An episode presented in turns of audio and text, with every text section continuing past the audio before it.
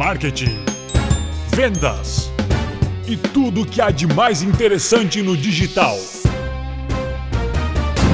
Pitadas de marketing. Receita completa.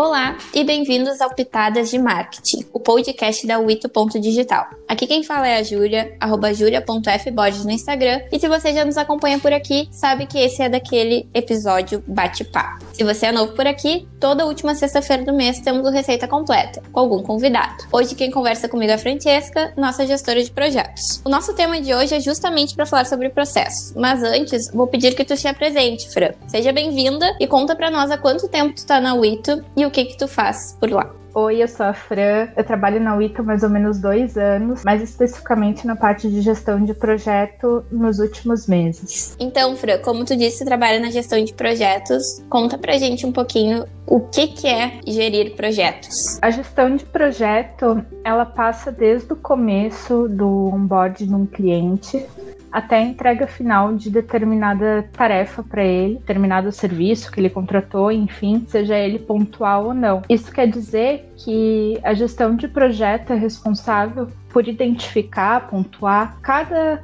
pedacinho, cada etapa, até concluir o serviço para efetivamente a gente poder entregar ele com qualidade dentro do prazo para o cliente. E tu já trabalhou com gestão de projetos antes? Não dentro do, da, da parte de, de agência de marketing, mas eu já trabalhei com gestão de projeto na área de terceiro setor. Cuidava da parte burocrática de recurso de uma ONG e também era uma parte de projeto, não especificamente de tarefa, mas de receita de, de recurso, de pagamento. E Ana, ao analisar assim os dois, quais as diferenças que tu percebeu, tendo experiência, né? Tendo experienciado. Eu vejo dois. que dentro da agência a gente trabalha com recorrência. Então é um projeto cíclico, né? Ele sempre começa, termina e começa de novo. Que a gente entrega e depois volta a se programar para entregar, fazer a próxima entrega do próximo mês. E dentro da ONG, não. Eram projetos pontuais. A gente redigia o projeto, fazia toda a parte burocrática, entregava e ele finalizava. Depois, é claro que a gente fazia a prestação de conta. Mas a maior diferença, né, a maior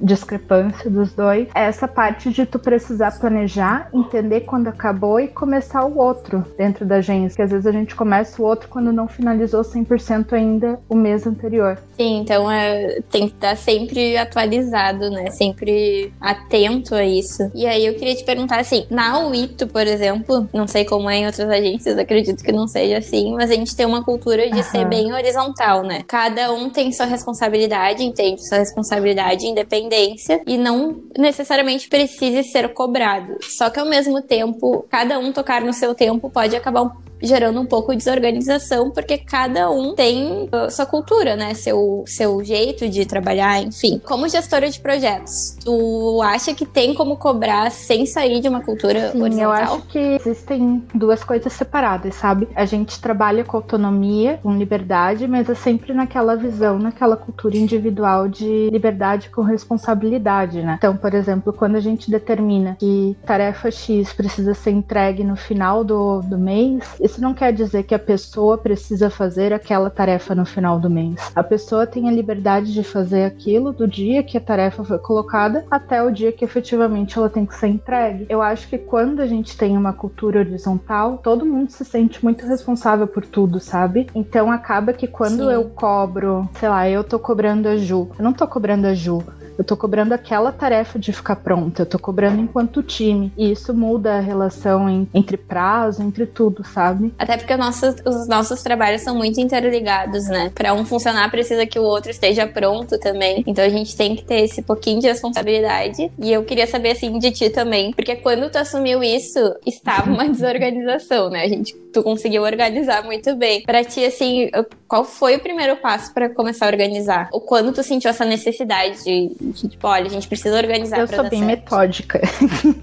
então eu gosto das coisas muito organizadas. eu, na minha vida pessoal, sou assim. Então, para mim é muito difícil trabalhar quando eu não sei o que que eu preciso fazer, para quem que eu preciso fazer, quando eu preciso fazer. E isso reflete no time, sabe? Se eu, por exemplo, não sei quando eu preciso fazer alguma coisa que impacta na tarefa do outro, também prejudica o planejamento do outro. Então, quando a gente fala em projeto, eu acredito que sempre a primeira etapa é mapear o fluxo de trabalho. E não só o fluxo de trabalho de uma pessoa, entender ele como um todo. A Ana, que trabalha com a gente, ela teve uma participação muito grande nisso. Eu não sei se tu lembra, mas ela falou com todo mundo para entender o trabalho de todo mundo e como isso impacta no do outro. A partir disso fica muito mais claro de tu saber o que que tu precisa fazer, qual que é a próxima etapa, depois isso vai para onde. E eu acho que essa é a primeira etapa de qualquer planejamento de tarefa, de, seja ela de, de projeto ou não. Então tu, tu destaca que criar processos é muito importante. É, mas antes mesmo do processo, eu acho que é importante tu entender o fluxo do trabalho como um todo. O processo, Sim. ele é uma consequência de várias tarefas, né? E o fluxo de trabalho não tem relação, não necessariamente direta com isso. Por exemplo, se eu entender que a Júlia faz o planejamento e esse planejamento depois passa para Ana, eu não tô passando tarefa para ninguém. Eu tô entendendo qual que é o caminho que eu preciso fazer até chegar à entrega pro meu cliente. Sim. Então, Fran, acredito que quem esteja ouvindo queira entender. A gente fala ah, de, de projetos, gestão de projetos e como a gente começa a se organizar. De, de, primeiro tem que entender o fluxo de trabalho, né? Mas se tu fosse dizer para uma pessoa assim específica se organizar, não necessariamente um time inteiro primeiro, como ela pode Eu começar? acredito que mesmo pensando em times individuais, né? Porque às vezes a gente faz, trabalha sozinho, mas desempenha várias funções, também tem muito a ver com fluxo, sabe? Trazendo para uma realidade mais simples assim, imagina que tu vai reformar a tua casa. Tu não pode só contratar um pedreiro. Uhum. Tu precisa fazer o fluxo disso. Ainda que tu seja pedreiro, sabe?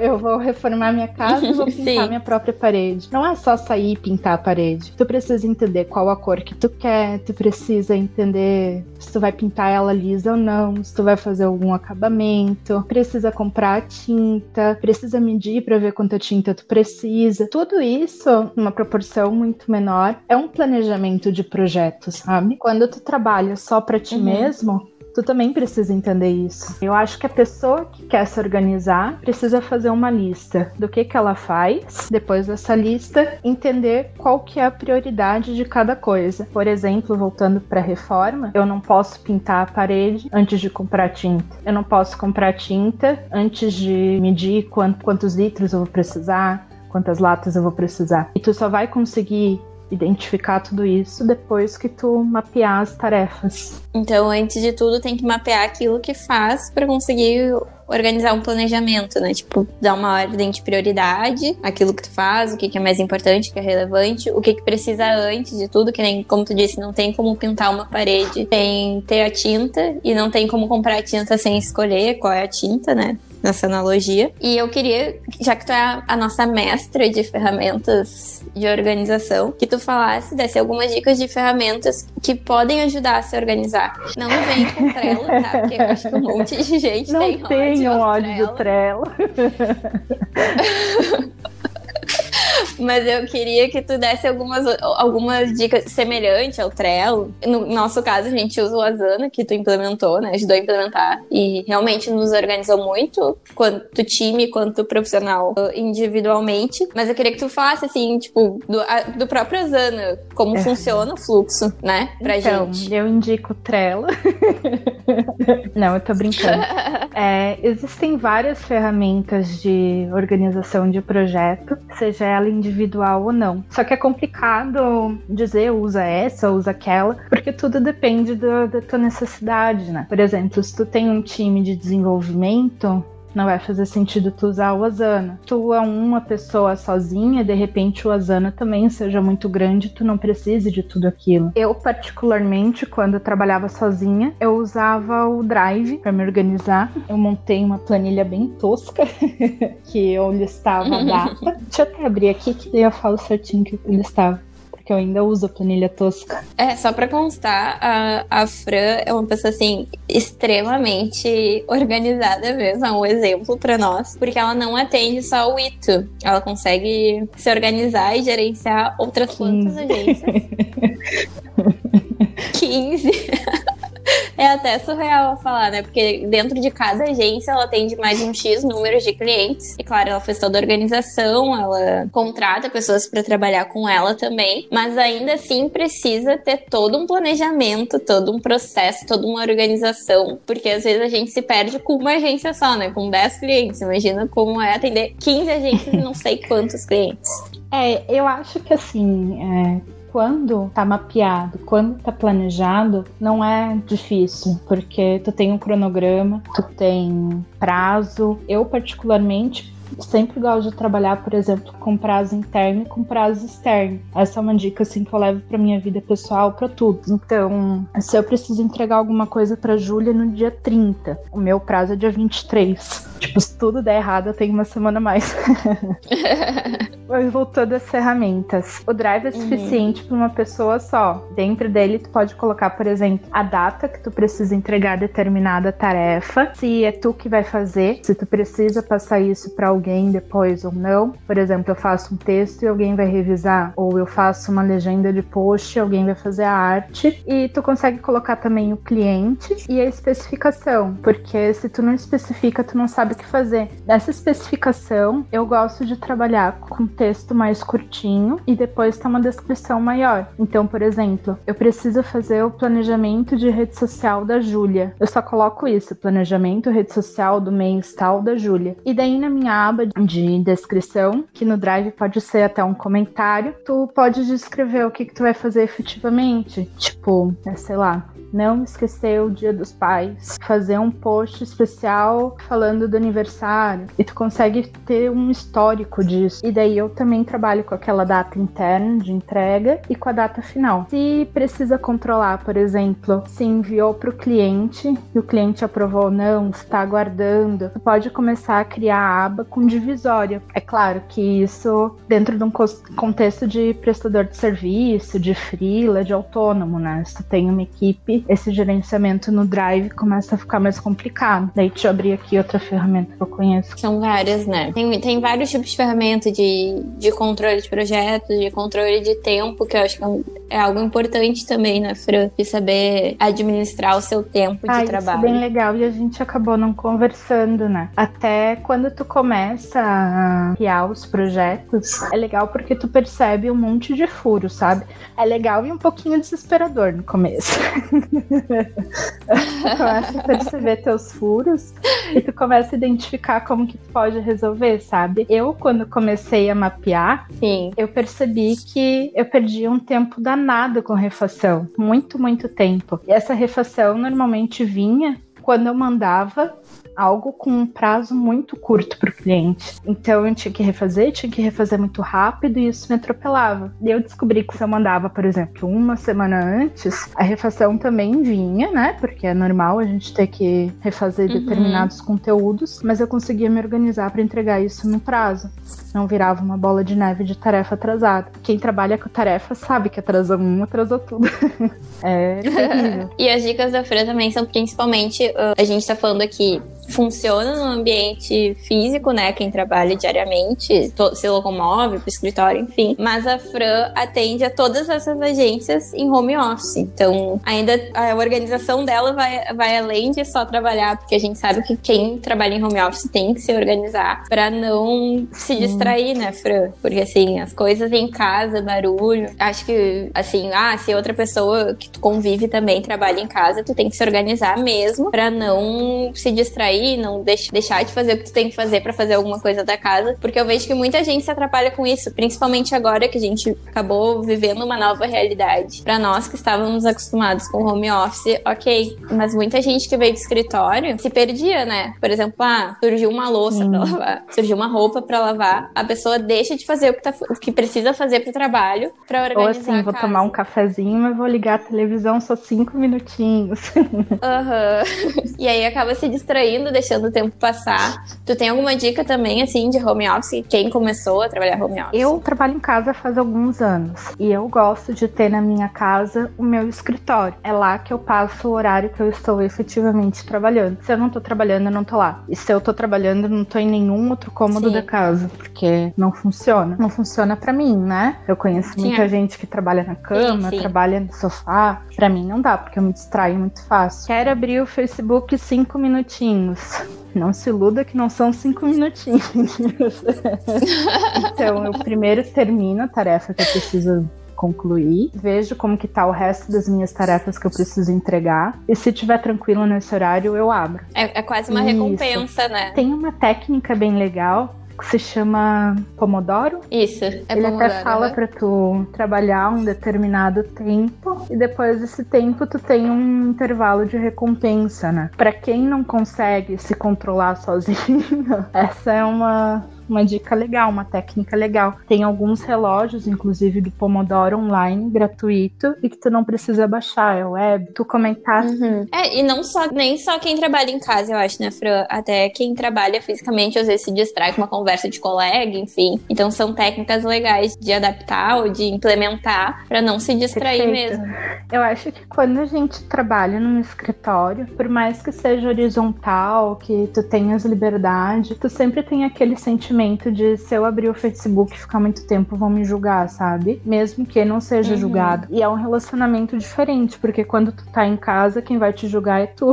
Não tem ninguém assim, tipo, ah, o que, que tu tá fazendo? É a tua consciência, é, né? O problema pesa. é quando ela pesa muito tarde, porque tu ficou muito tempo e tu perdeu as tuas tarefas, sabe? Tem Sim. gente, por exemplo, que prefere acordar muito cedo, 6 horas da manhã, e fazer todas as tarefas pra estar tá liberado às duas horas também não tem problema. Cada um funciona de um jeito diferente, né? Tem gente que é o contrário, trabalha melhor à noite. Eu acho que quando tu trabalha em casa, é muito importante tu saber o teu perfil, tu saber o que te distrai, o que tu gosta de fazer e que pode ser uma recompensa para ti que não vai minerar as tuas outras tarefas e tu saber quanto tempo tu demora para fazer cada tarefa. E isso, de novo, o projeto as tarefas, ter esse mapeamento ajuda muito. Inclusive, quando tu mapeia as tarefas que tu precisa fazer, tu consegue descobrir quanto tempo tu demora em cada uma, né? E isso é libertador. Sim. E eu sei que, por exemplo, eu demoro meia hora pra fazer um planejamento e eu tenho três planejamentos para fazer num dia. Eu não preciso fazer isso logo que eu acordar. Eu tenho tempo para lavar aquela louça, para ligar a TV depois do almoço.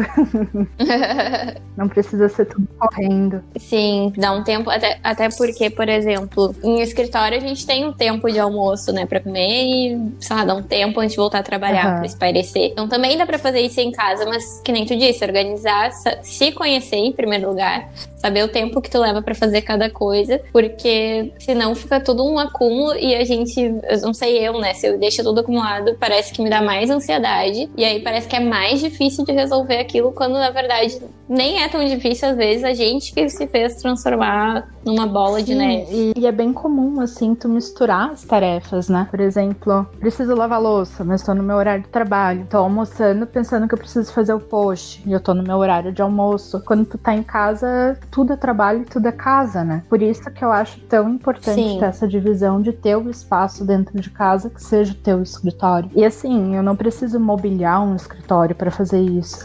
Eu posso ter um um cantinho na mesa de, de jantar, eu posso ter um cantinho no sofá, sei lá. Eu recomendo fortemente que quem trabalha em casa monte seu escritório em casa, porque tu trabalhar com conforto, tu rende mais, não dói as costas. Mas para quem tá numa rotina temporária de home office, de repente não faça tanto sentido, né? Sim, verdade. E isso que tu falou da dor das costas é engraçado, né? Eu vi muita gente reclamando, ai, mais um dia de home office, mais um dia de dor das costas, porque as pessoas realmente não estão acostumadas. Ou se, falar, trabalham jogadas, trabalham no sofá, trabalham na cama, que nem tu disse, tem gente que consegue, tem gente que não, não uhum. está acostumada, né? E acaba ficando toda errada. Voltando às ferramentas, tu disse o Drive quando é um projeto mais individual, né? Para atender de certa forma tu e teu cliente diretamente. Quais outras ferramentas que tu sugere? A gente na agência usa o Asana. O Asana ele tem uma limitação de usuário no plano free, que se eu não me engano são 10, mas ele atende uma equipe pequena, média. É, lá dentro da Asana tu consegue separar por projeto e tu consegue, dentro desse projeto, criar cards como o Trello, que é a ferramenta que todo mundo conhece, né? E odeio. Não, tudo. Assim, assim, é, é.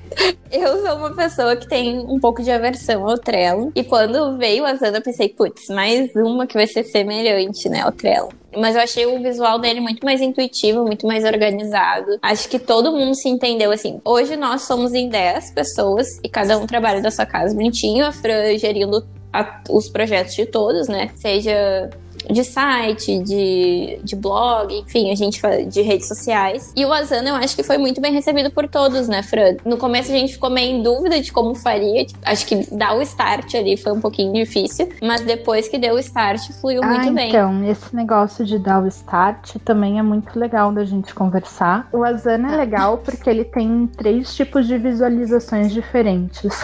Então, se tu gosta do visual do Trello, ele permite que tu veja que nem o Trello, em cartões e colunas, né? Agora, se tu não gosta do visual do Trello, tu pode ver em formato de calendário e também de lista.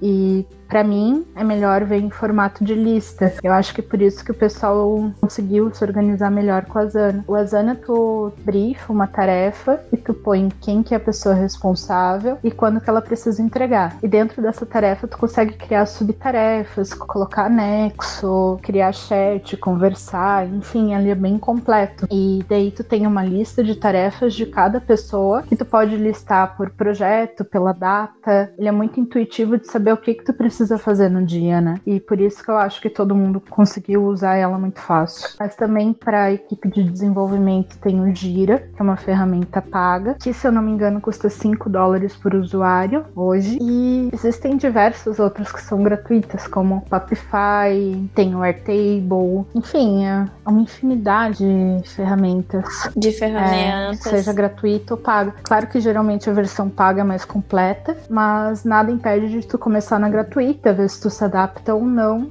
E ir testando o modelo também, né? Porque às vezes o problema não é a ferramenta, é o jeito que tu colocou na ferramenta que não tá funcionando. Sim, acho que falando isso dá o gancho pra gente falar sobre como startar isso, Perfeito. né? Como começar, como implementar o Asana, enfim, outra ferramenta. Como eu disse, a gente no começo não sabia, né? Como ia ser, acho que gerou dúvidas, a gente fez várias reuniões, assim, para implementar e só deu certo quando a Fran assumiu, porque é aquilo, né? Se é de todo mundo, não é de ninguém, e quando é de uma pessoa, daí sim tem a, a responsabilidade de começar, enfim. E aí, Fred, eu te pergunto, qual foi a dificuldade de começar, de implementar? A dificuldade de começar sempre é começar, sabe? Eu vou esperar sim. o cenário perfeito, eu vou esperar não ter nada atrasado, eu vou esperar entrar um cliente novo. Não, começa. E não começa registrando o passado. Tipo, o que passou, passou. Não faz sentido tu perder tempo registrando isso. Começa registrando daqui para frente. E se tu tem um controle paralelo, tu também não precisa passar todo esse teu controle paralelo de uma só vez para ferramenta nova, porque isso cansa, frustra, sabe? Tu fica um tempão passando aquela ferramenta, daí de repente tu vê que não funciona para ti, tu quer mudar para outra e tipo não tem ânimo, tu perdeu muito tempo. Então eu sugiro que tu mapeie o que que tu tem que entregar daqui para frente e comece colocando na ferramenta nova. É, por exemplo, a cliente me ligou hoje e pediu para fazer um post. Não vou colocar no meu controle paralelo, eu vou colocar na ferramenta nova. É claro, se esse teu controle paralelo tem ele para os próximos seis meses, vai chegar uma hora que é inviável tu acompanhar os dois, né? Mas daí tu já vai ter o período de teste, tu já sabe como que aquela ferramenta funciona, se ela funciona para ti ou não. E aí faz sentido tu passar o teu controle paralelo para uma única ferramenta. Mas a dica assim é começa. Não precisa começar perfeito, não vai ter o um momento perfeito. Tu só precisa dar o start, sabe? Quando tu começa, tudo fica mais fluido. Até porque, mesmo a gente que já começou, né, Fre, que, que, que já achamos a fórmula, digamos assim, provavelmente daqui a pouco a gente mude o jeito de fazer por ver que tem um jeito mais fácil de fazer. Hoje tá organizado, mas pode ser que amanhã tenha um jeito mais rápido e que funcione melhor. Que nem a Fre disse, começa, que provavelmente algumas mudanças virão pelo meio do caminho, né? Porque, como ela disse, não vai ter um momento perfeito, sempre tenho que melhorar. Inclusive, a gente aprendeu e aprende muito com os erros também, né? Eu acho que é fundamental saber não se frustrar, assim, de já comecei, mas não tá perfeito. Mas continua, bola pra frente, apresenta pra equipe inteira, porque senão a gente nunca vai se organizar e, e vai fechar negócios Sim. por aí. Tem aquela máxima, né, que feito é melhor que perfeito, ainda que não de qualquer jeito, né? É, tipo, não quer dizer exatamente. que tu vai ter que ir lá fazer tudo esculhambado, se der certo, Deus, se não der paciência, mas tu precisa começar. É legal que tu falou de melhora contínua e tal, porque quando a gente fala de processo, processo é achafuro, sabe? É um processo que, que é contínuo, Sim. nunca vai estar tá pronto, porque tu sempre pode melhorar. Então, hoje o que, que a gente faz é ter um modelo. Quando entra um cliente novo, a gente tem tudo mapeado do que, que a gente já fez, que deu certo, que não deu, do cliente anterior. E o que não der certo, a gente para, identifica por que, que não deu certo e melhora o modelo porque a gente já sabe que pro próximo isso é um ponto que vai estar superado. Então, Fran, nosso papo tá muito bom. A gente adora conversar, né? Já se alongou bastante. E eu queria que tu deixasse uma última dica, se tu tiver alguma reflexão. A minha reflexão é tu não ser cômodo com o que tu criou, sabe? E tu não ter apego, tu não ter um, um carinho muito grande pelo processo que tu criou. O processo é descobrir o que, que tá ruim, melhorar e ir melhorando sempre. E quando tu se apega ao processo que tu criou, se alguém reclamar que ele tá ruim, não reclamar num sentido pejorativo, mas se alguém identificar alguma falha, tu pode se sentir ah, é meu filho, não mexe nos meus cards. Isso é muito negativo, sabe? Tu precisa estar tá de cabeça aberta.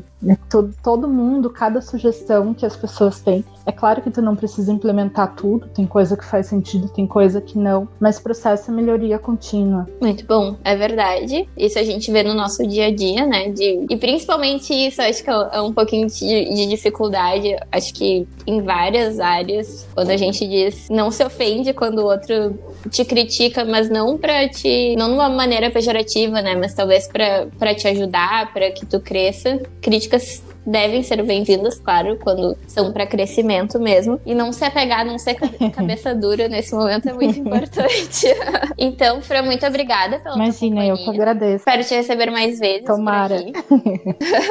a gente encerra esse episódio por aqui. Lembrando que toda sexta-feira subimos conteúdo novo nas principais plataformas de streaming de áudio. Acompanhe a gente também pelo nosso Instagram, @wito.digital, onde você acompanha mais de perto o nosso trabalho e também algumas dicas sobre marketing digital. Ah, acesse também o nosso site, wito.digital, e o nosso blog, principalmente, que é feito pela Fran, conteúdos maravilhosos, dicas de marketing maravilhosas. Tudo pensado por essa cabecinha aqui. a gente, a Fran pode voltar outro dia, Fran, pra gente conversar justamente sobre esses conteúdos e a importância de um blog, né? Já que tu que administra o nosso blog, o blog de clientes. Fica aí uma brecha e um convite também pra tu Perfeito, vir falar sobre isso. Combinar. Então, obrigada pela companhia. Até a próxima. Tchau, tchau. Tchau, tchau.